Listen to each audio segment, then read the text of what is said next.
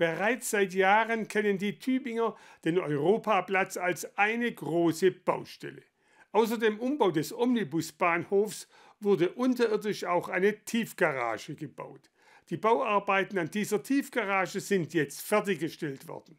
Aus diesem Anlass waren unter anderem Oberbürgermeister Boris Palmer und Baubürgermeister Kurt Sölke zum Europaplatz gekommen, um die Tiefgarage zu eröffnen.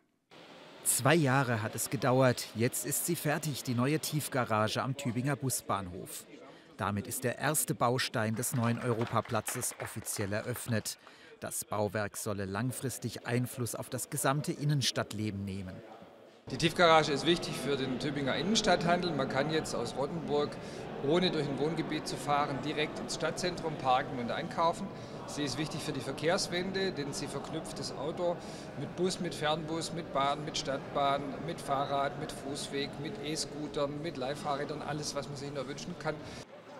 Gleichzeitig markiert die Tiefgarage den Endpunkt der Europastraße. Vor allem in Bezug auf die Verkehrswende werde sie in Zukunft aber einen hohen Nutzen haben. Beim Thema Klimaschutz mussten allerdings teilweise Abstriche in Kauf genommen werden. Die Kosten seien verhältnismäßig überschaubar gewesen. Sieben Millionen Euro waren ursprünglich für den Bau geplant gewesen. Ich freue mich sehr, dass das Ganze im Kostenrahmen gebaut wurde. 5,8 Millionen, sogar etwas weniger als geschätzt. Der einzige Wermutstropfen ist, dass Stahl und Beton sehr viel CO2 bei der Produktion verursachen. Da müssen wir noch besser werden. Ich habe eine Sache der Bauindustrie für die Zukunft.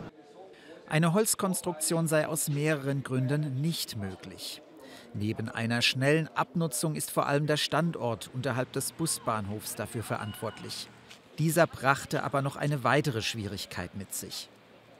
Ja, das ist natürlich so, dass wir hier oben drüber sehr große Lasten haben und dass halt die Busse hier fahren mit ihrem Gewicht. Das heißt, wir haben hier etwa einen Meter Beton, der drüber liegt und wir haben nach unten die Situation, dass relativ schnell das Grundwasser kommt. Und das war eigentlich eine der wesentlichen Herausforderungen hier. 72 Fahrzeuge können in Zukunft gleichzeitig in der Tiefgarage parken. Darin inbegriffen sind auch sieben E-Ladestationen. Bezahlt wird nicht mit einem Ticket, sondern direkt beim Ausfahren an der Kasse. Möglich ist das, da beim Einfahren das jeweilige Autokennzeichen erfasst und bei der Ausfahrt wiedererkannt wird. Die Tiefgarage ist mit der angrenzenden Fahrradtiefgarage verbunden, wo 1100 Fahrräder abgestellt werden können. Getrennt sind beide Bereiche durch eine Glasfront, die von der Lustnauer Künstlerin Ursula Wuth und dem Graffiti-Künstler Philipp Walch entworfen wurde. Für den Verkehr ist die Tiefgarage ab dem kommenden Dienstag zugänglich.